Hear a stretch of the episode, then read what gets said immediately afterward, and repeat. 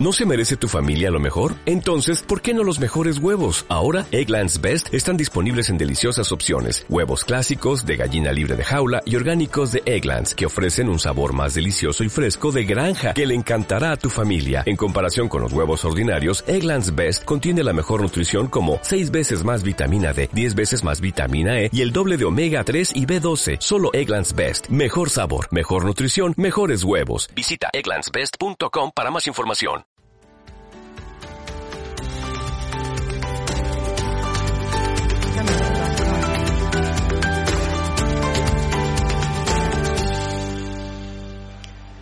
Abra su Biblia, por favor, en Proverbios 31. Y, y, por favor, no se mueva de ahí. Voy a mencionar otros pasajes, pero si quiere mantenerse ahí en Proverbios 31, se lo voy a agradecer mucho para que podamos volver rápido ahí. Y si quiere tomar nota del resto de los versículos, claro que sí, lo puede hacer.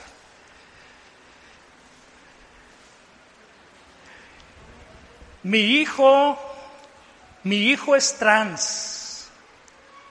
Así decía una cartulina que portaba una mujer en una manifestación callejera. Mi hijo es trans y qué, decía la cartulina. Lo que me llamó la atención de esa imagen, hermanos, es que haya sido una mamá, una madre de familia, con esa actitud hablando de su hijo trans. Y algunos dirán, bueno, ¿qué quiere decir trans, Enrique? Bueno, trans se refiere a transexual, es decir, una persona que pretende cambiar el sexo. El sexo no se puede cambiar, lo traemos inscrito en, nuestro, en nuestros genes, no se puede cambiar. Por eso digo que pretende cambiar su sexo. Y esa era la fotografía, iglesia, que venía encabezando una noticia del 5 de octubre, este mes, a inicios de este mes, año 2021, que decía que el estado de Oaxaca había cambiado el código civil para permitirle a los menores de edad cambiar su sexo, por lo menos en los documentos, sin el consentimiento de los padres. Es decir, que un, un, niño, un varoncito, un jovencito pusiera eh, soy, soy mujer en los documentos sin el consentimiento de los padres. Oaxaca, México. Esto es en preparación para que los menores de edad hagan lo mismo, pero a nivel físico, que esto ya está sucediendo en otros países. Así que me impactó, esto está muy cerca ya. Por otro lado, estaba revisando una noticia que en Canadá un padre de familia recibió una multa y fue arrestado y lo metieron a la cárcel por decirle hija a su hija. En Canadá y en otros países ya está prohibido eso. No se le puede decir hija a la hija, ni se le puede decir hijo al hijo, ni se le puede decir padre al progenitor, ni se puede referir a la autora de la vida como madre, está prohibido. Así de descabellado como usted lo está escuchando. Y eso viene para acá, para México. Por eso, por esta razón, muchos líderes en la iglesia, muchos pastores, muchos ministros, muchos maestros y predicadores, y en las escuelas cristianas, y todos aquellos que tienen valores basados en el cristianismo, estamos preocupados. Hay un ataque, un bombardeo agresivo, muy agresivo, sobre la figura del padre, del hombre en particular, la figura de la mujer, el feminismo. Hay un ataque muy fuerte contra la familia y contra los hijos, para adoctrinar a los hijos. Ignacio de Loyola, el fundador de los jesuitas en la iglesia popular, decía, dame un niño hasta los siete años y va a ser mío para siempre. Mencionando que si tú le sueltas la educación de tus hijos a cualquier persona en su tierna infancia, ese niño va a ser cambiado completamente aquí, aquí y en su conducta.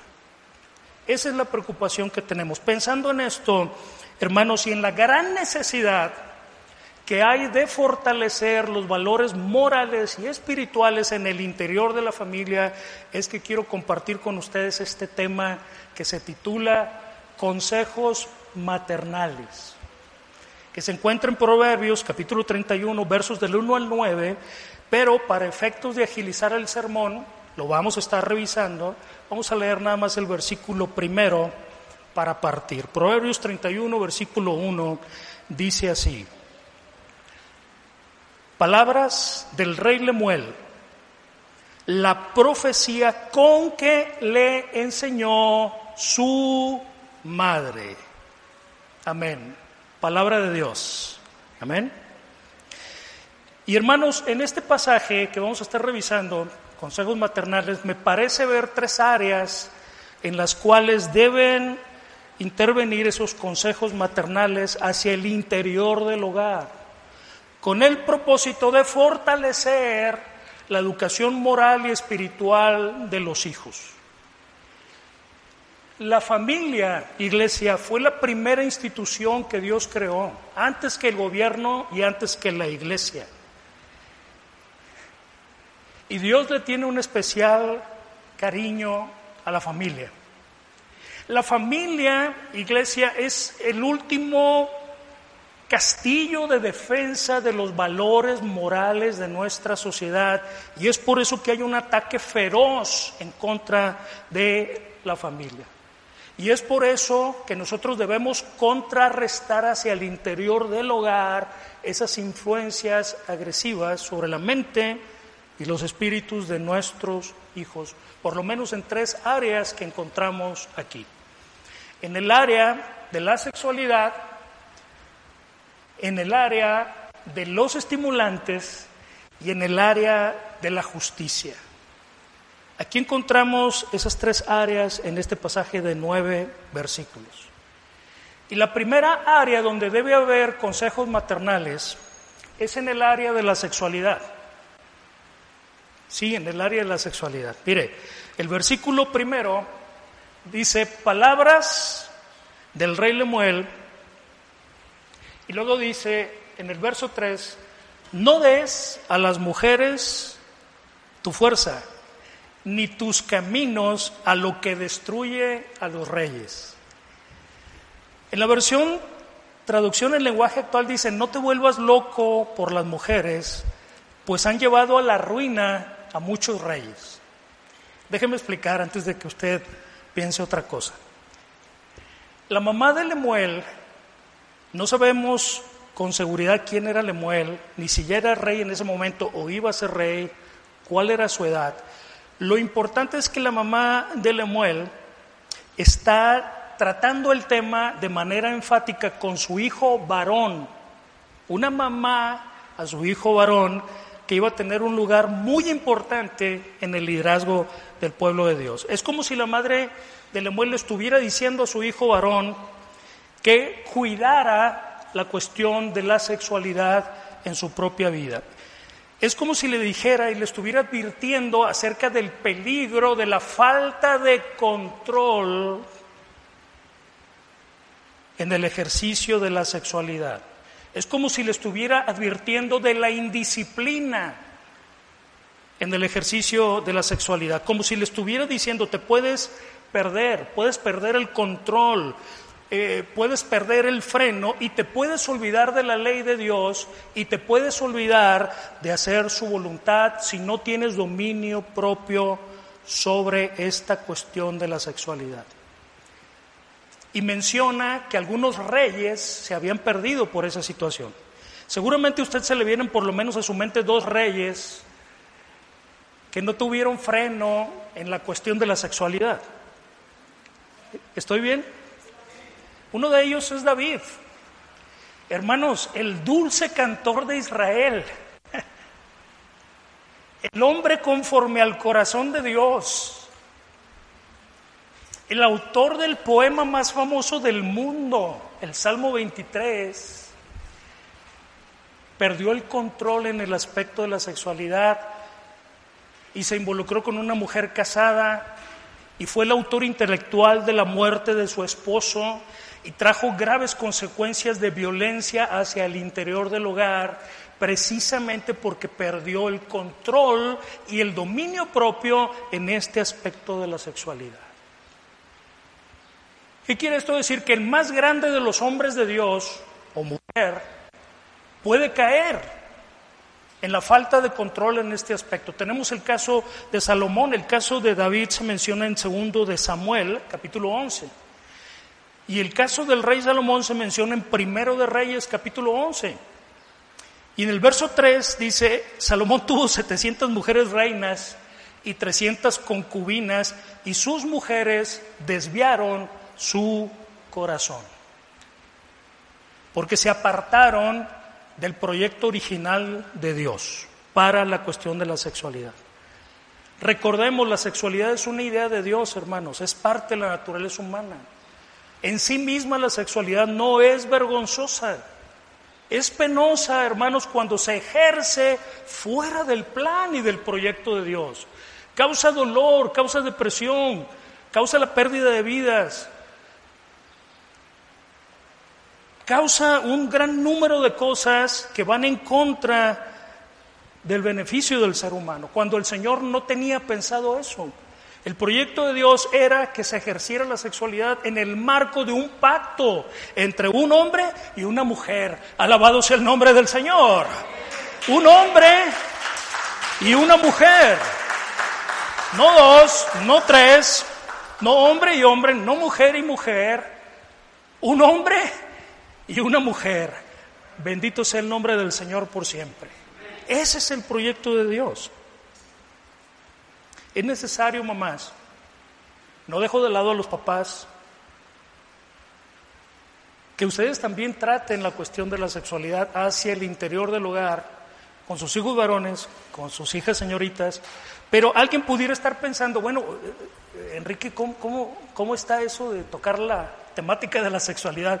Yo, la mamá, con el hijo varón, sí, sí, Aquí tenemos a una mamá hablando con su hijo varón acerca del tema.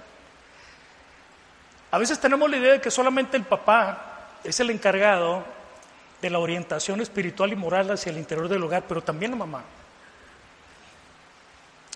Aquí mismo en el libro de Proverbios capítulo 1, verso 8 dice, oye hijo mío, la instrucción de tu padre y no desprecies la dirección de tu madre.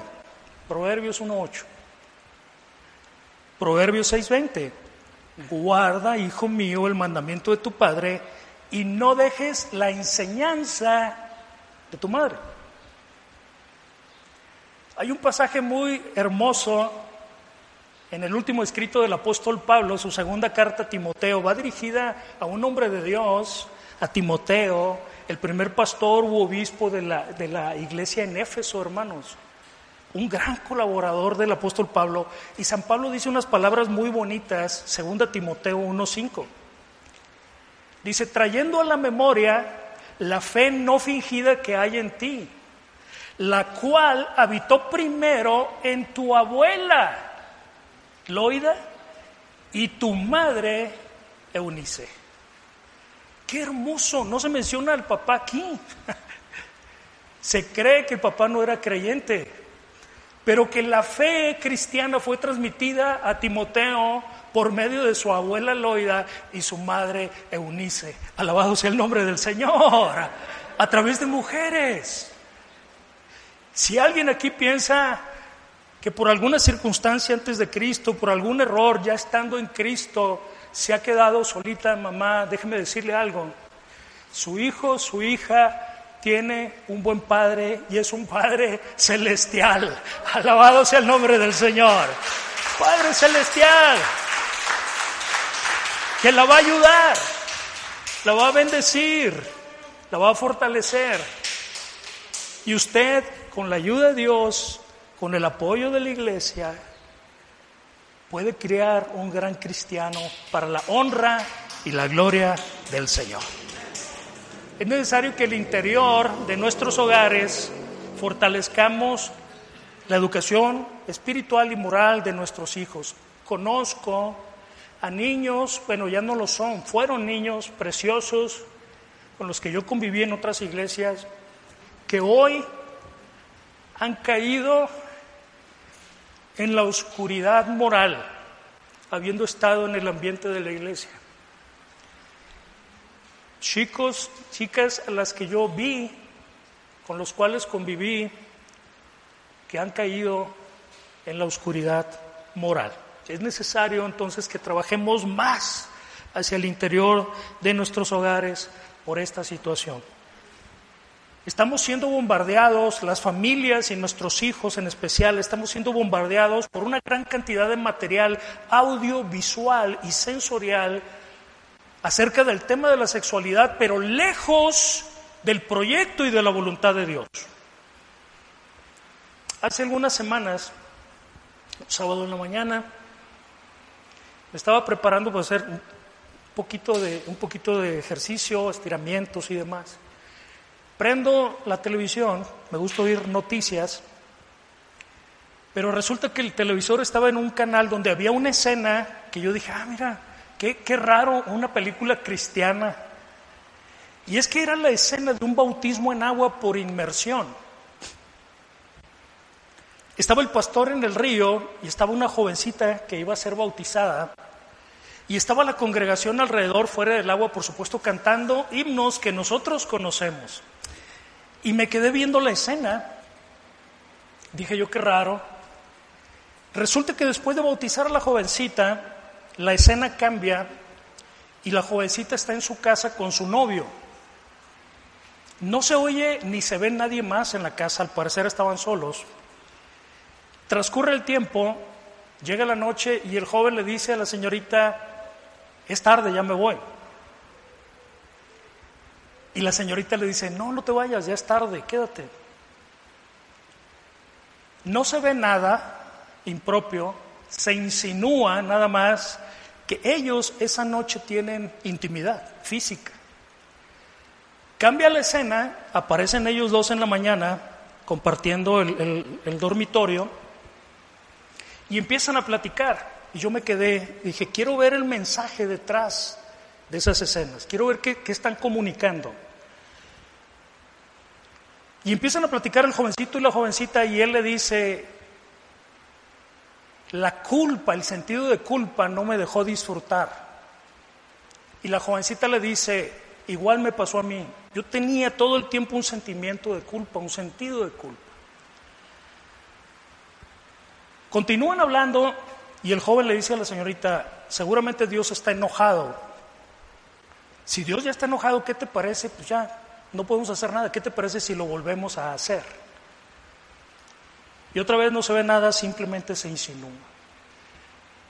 Cambié de canal, me quedé pensando, ¿cuál es el mensaje detrás de esas escenas? Porque están tratando el sentido de culpa y están tratando acerca del enojo de Dios. ¿Cuál es el mensaje? Empecé a analizarlo que la culpa te va a estorbar en el disfrute de la sexualidad, así que deshazte de la culpa. No del acto que te trae culpa, deshazte de la culpa. Dios se molesta, Dios se enoja cuando caes en pecado porque no cumples el propósito para el cual Dios te creó. Él quiere que seas feliz, incluso en el área de la sexualidad. Pero como Dios ya está enojado, ¿qué vamos a hacer? Volvamos a hacerlo. Ese era el mensaje detrás de las escenas el mundo, los medios de comunicación, los medios de entretenimiento, los amigos, el barrio, la escuela, están hablando de este tema, pero lejos del proyecto de Dios.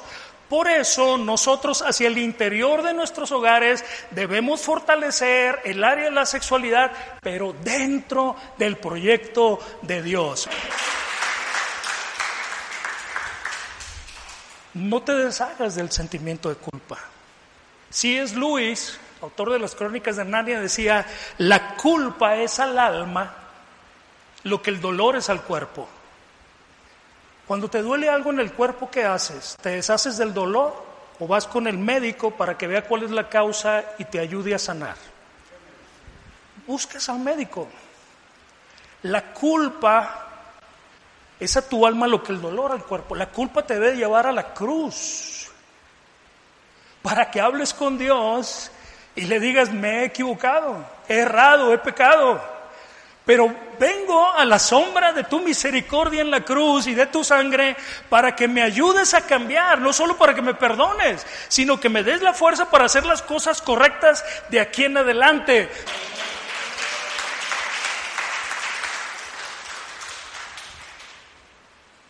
Si alguno pecado, abogado tenemos para con el Padre, a Jesucristo el justo y Él es la propiciación por nuestros pecados. Y no solamente por los nuestros, sino por los de todo el mundo. Oh, gloria al Señor. Ir a la cruz con las manchas, con los errores, con la oscuridad, con el pecado, con el hierro, para que Él nos lave y nos dé el poder para cambiar, para hacer las cosas mejor. Mujer, nadie te ha condenado. San Juan 8, Nadie, ni yo te condeno, vete y no peques más. ¿Sí? Algunos se quedan hasta nadie te condenó, mujer, pero abajito dice vete y no peques más. Así que hermanos, fortalezcamos la formación espiritual y moral hacia dentro del hogar. Hablemos de este tema desde el punto de vista de Dios porque alguien más ya lo está haciendo. Alguien más ya lo está haciendo y no lo está haciendo bien. Contrarrestemos esa influencia nosotros hacia el interior del hogar, hablando abiertamente de la sexualidad. La segunda área donde ha de haber consejos maternales para fortalecer valores espirituales y morales hacia adentro del hogar es en el área de los estimulantes. ¿Qué quiero decir con eso? No es de los reyes, o lemuel, no es de los reyes beber vino, un estimulante, el vino, ni de los príncipes la sidra. No sea, atención, no sea que bebiendo, no sea que siendo uso incontrolado de ciertos estimulantes, olviden la ley y perviertan el derecho de todos los afligidos. Cuando estás bajo el influjo de estimulantes de manera descontrolada, hay algunos estimulantes que no son malos eh, en sí mismos, hay otros que sí lo son, hay otros que están prohibidos y hay unos que no están prohibidos y son malos. ¿Sí? Pero me parece que la idea aquí de la mamá de Lemuel, al hablar con su hijo acerca de este tema, es otra vez, Cuídate de la falta de control, cuídate de la falta de dominio propio, cuídate del abuso de este estimulante que en este caso específico es el alcohol. Si tú caes en la trampa de usar fuera de control ciertos estimulantes, el estimulante que se habla aquí es del alcohol no estaba prohibido per se o por sí mismo, la embriaguez es la que estaba prohibida y el vino de aquel tiempo era muy diferente al vino nuestro, no me puedo extender ahorita en eso para no alargarme demasiado. Si tiene dudas, acérquese con nosotros, por favor, para platicar de esto. Pero la idea detrás es, ten cuidado con la falta de control con los estimulantes. Alguien puede estar pensando, oye, pero le están hablando al rey. pero hay otros pasajes que hablan a la generalidad del pueblo de Dios. Proverbios 23, 29 es uno de ellos. En adelante. Fíjese el escritor, dice, ¿quién se queja? ¿A quién le duele? ¿Quién se mete en líos? ¿Quién gime? ¿Quién es herido sin razón? ¿Quién tiene los ojos morados? Verso 30. El que vive pegado a la botella de vino y anda mezclando bebidas. Así que no te fijes en lo rojo que se pone el vino, ni cómo brilla en la copa, ni cómo baja suavemente, porque al final muerde como una serpiente y echa veneno como una víbora. Dice la palabra, la versión palabra de Dios para todos. El vino te hará ver alucinaciones e imaginar e imaginar cosas sucias. Hace muchos años tuve el privilegio, hermanos, de trabajar en la prisión en la ciudad de Tijuana. Mis hijos eran muy pequeños para recordarlo. Y también tuve el honor y el privilegio de trabajar con drogadictos. Y a mí me tocó ver gente que era adicta al alcohol, que era alcohólica, que veía alucinaciones. Le llaman delirius tremens, creo. Espero estarlo diciendo bien. Probablemente algunos de ustedes hayan tenido una experiencia viendo a alguien cercano. Y ellos empezaron con pequeñas cantidades y ellos siempre, y esta historia la escuché repetidas veces cuando trabajé entre drogadictos y alcohólicos, siempre ellos me decían con lágrimas en sus ojos, Enrique, cuando yo empecé con esto, yo dije, la adicción es para las mentes débiles. Yo no tengo una mente débil, a mí no me va a causar dependencia esta sustancia o este estimulante. Y perdieron todo. Si yo, me decían ellos, hubiera pensado de manera distinta, si yo no hubiera sido tan, tan orgulloso y tan soberbio, yo no estaría aquí. Porque me tocó estar con ellos en, en lotes baldíos, donde había basura, donde había suciedad, donde había malolencia, ahí me tocó ministrarlos a ellos. Y, era, partía el corazón ver las lágrimas corriendo en los rostros llenos de lodo, porque ellos estaban atados, porque habían empezado con poco, y aquí hay una advertencia para los estimulantes. Hay otros pasajes en la escritura que hablan de la falta de control en la cuestión del alcohol, como Proverbios 21 o Isaías 28.7, después los lee, donde se hace mención incluso de los profetas y los sacerdotes en Isaías 28.7. Así que mamás, papás, hacia el interior de nuestros hogares, fortalezcamos los valores morales y espirituales para contrarrestar la influencia que nuestras familias y nuestros hijos están recibiendo del exterior. Esto se puede extrapolar, o sea, se puede incluir en la cuestión de los estimulantes, no nada más el alcohol, que era lo más usado en aquel tiempo. Ahora hay estimulantes creados químicamente y hay estimulantes de otro tipo que no existían en el tiempo de la muela. Desde luego está el alcohol, está el tabaco, están las drogas, pero también, y esto está demostrado científicamente, también no cuento con el tiempo suficiente para entrar en detalles. Si alguien tiene dudas, le invito a que se acerque con nosotros. Música, sonidos son diseñados para causar dependencia y para causar adicción. También ciertos juegos electrónicos causan dependencia y adicción. Y no lo estoy inventando, hermanos. La Organización Mundial de la Salud tiene un estudio que ha tenido como resultado que personas que tienen dependencia de la tecnología tienen el mismo síndrome de abstinencia que un alcohólico cuando deja de beber. La Organización Mundial de la Salud.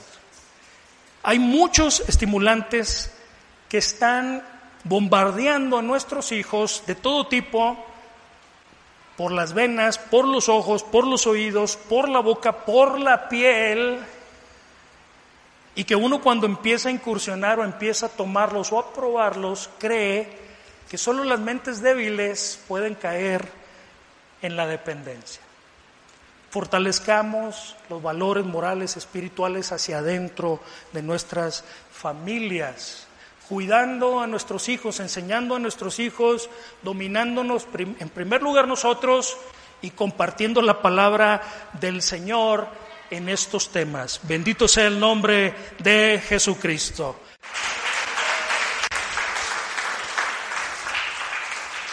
Por último, consejos maternales, no solo en el área de la sexualidad y de los estimulantes, en el área de la justicia, en el área de la justicia.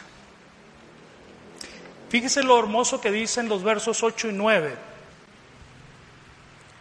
Abre tu boca por el mudo, en el juicio de todos los desvalidos. Abre tu boca, juzga con justicia y defiende la causa del pobre y del menesteroso. La versión Nueva Traducción Viviente en el verso 8 dice así, habla a favor de los que no pueden hablar por sí mismos garantiza justicia para todos los abatidos. Sí, habla a favor de los pobres e indefensos y asegúrate de que se les haga justicia. Esta palabra, hermanos, la palabra desvalidos, la palabra hebrea alop, se traduce, que se traduce desvalidos, fíjese, eh, tiene un sentido muy interesante. Significa necesitado, desafortunado, destituido, pero también tiene el sentido, hermanos, de una clase de persona que está a punto de morir. Como diríamos nosotros, está en las últimas. Y está, es una persona que está a punto de morir por una aplicación injusta de las leyes. Fíjese bien el sentido que tiene. Por eso la mamá de Lemuel le está diciendo a Lemuel, domínate con la cuestión de la sexualidad, domínate con la cuestión de los estimulantes para que no te olvides de la ley y no vayas a aplicar mal la justicia, ni permitas que la justicia se aplique mal. Tú tienes que velar por los humildes, por los pobres, por los que no se pueden defender por sí mismos, por los que no, no pueden hablar o no les dejan hablar. Tú te tienes que asegurar de que se les haga justicia. Tú los representas. No eres cualquier persona, no eres cualquier rey. Es un rey que tiene que ver en la defensa de aquellos que no se pueden defender y administrar un juicio justo porque eres un representante de Dios aquí en la tierra. Y yo pensando en esto, ¿qué ser humano más débil? ¿Qué ser humano más improbable de defenderse a sí mismo que un ser humano que aún no nace? Es un ser humano que al estar en el vientre de su madre debería considerarse o debería sentirse en el lugar más protegido del mundo. Pero el vientre materno hace mucho que dejó de ser el lugar más seguro del mundo. A veces puede ser lugar más inseguro del mundo, el vientre materno. Y esto debido a la generación y a la aplicación de leyes injustas que van en contra del creador de la vida, gloria al Señor. Hace algunos meses, antes de la pandemia, hermanos, hubo una convocatoria para una marcha provida. Tuve la oportunidad de estar ahí. Había muchos jóvenes, adolescentes, preadolescentes. Llenamos la avenida Constitución, la avenida Carranza, perdón, no Constitución, Carranza y había muchos pañuelos azules. Es un símbolo del movimiento pro vida en contra del pañuelo verde, que es el movimiento pro muerte o a favor del aborto. Y yo llegó un momento en que en la marcha me subí a unas escalinatas para ver hasta dónde llegaba la multitud y tomé un video y tomé fotografías y, la, la avenida Carranza, hermanos, estaba casi llena. Pero al día siguiente yo estaba esperando la noticia. Ningún medio de comunicación publicó lo que correspondía a la realidad. Uno por ahí desbalagado tomó una foto de un pequeño grupo que yo creo que apenas estaba armando y estaban dando la impresión de que no había habido gente en el evento. Solamente un medio de comunicación de una familia que está muy cerca de la Iglesia Católica aquí en el Estado publicaron videos en redes sociales y demás, y se veía, hermanos, la fila enorme en Avenida Carranza, a favor de la vida, en contra de la muerte de los más desvalidos, de los más necesitados, de los más débiles. Habla por aquel que no puede hablar por sí mismo.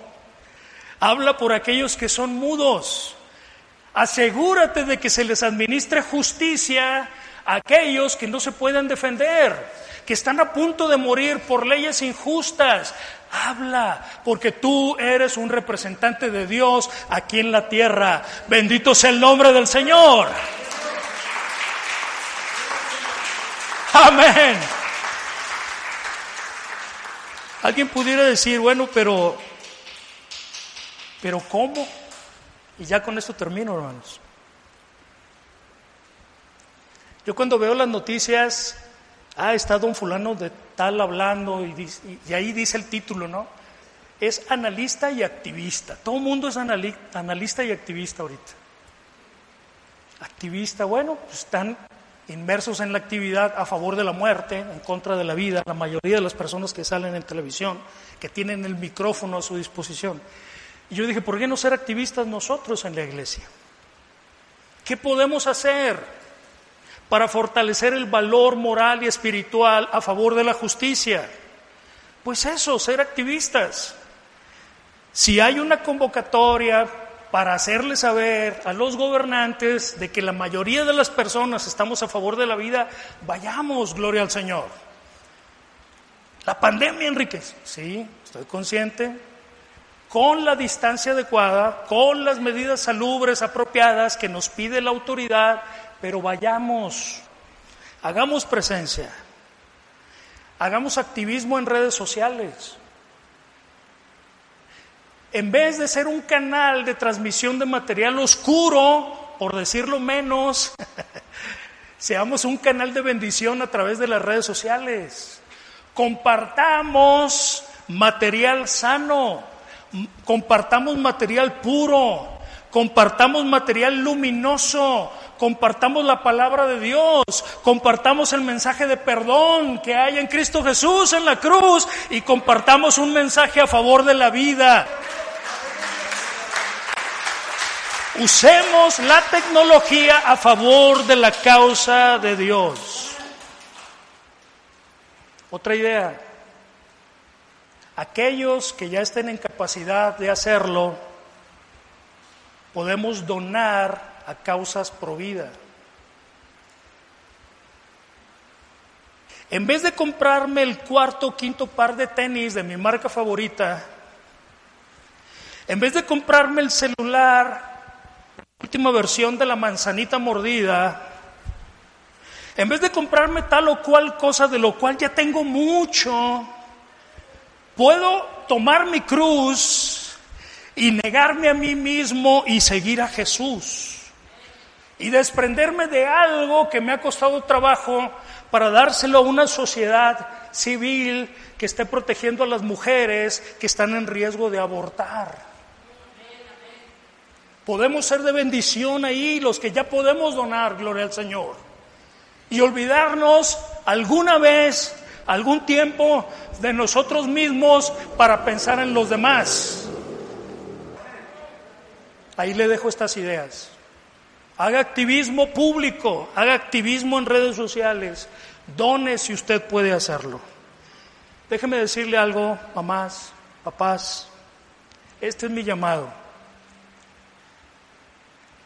Este es mi ruego, esta es mi súplica para ustedes, mamás, papás, abuelitas, abuelitos. Hacia el interior de nuestros hogares tenemos que contrarrestar la influencia que nuestros hijos están recibiendo afuera a través de todos los medios de comunicación, a través de todos los medios posibles. El hogar la familia es el último castillo de defensa de la moral y de la espiritualidad cristiana. El Señor, a pesar de todos nuestros errores, el Señor ama a la familia y vela por ella y la protege y su palabra y su presencia están con las familias y con la iglesia. Bendito sea el nombre del Señor. Usted tiene un papel muy importante. Mamá, papá, abuelita, abuelito. Usted puede ayudar a crear un mundo mejor para Dios. Dios está con usted.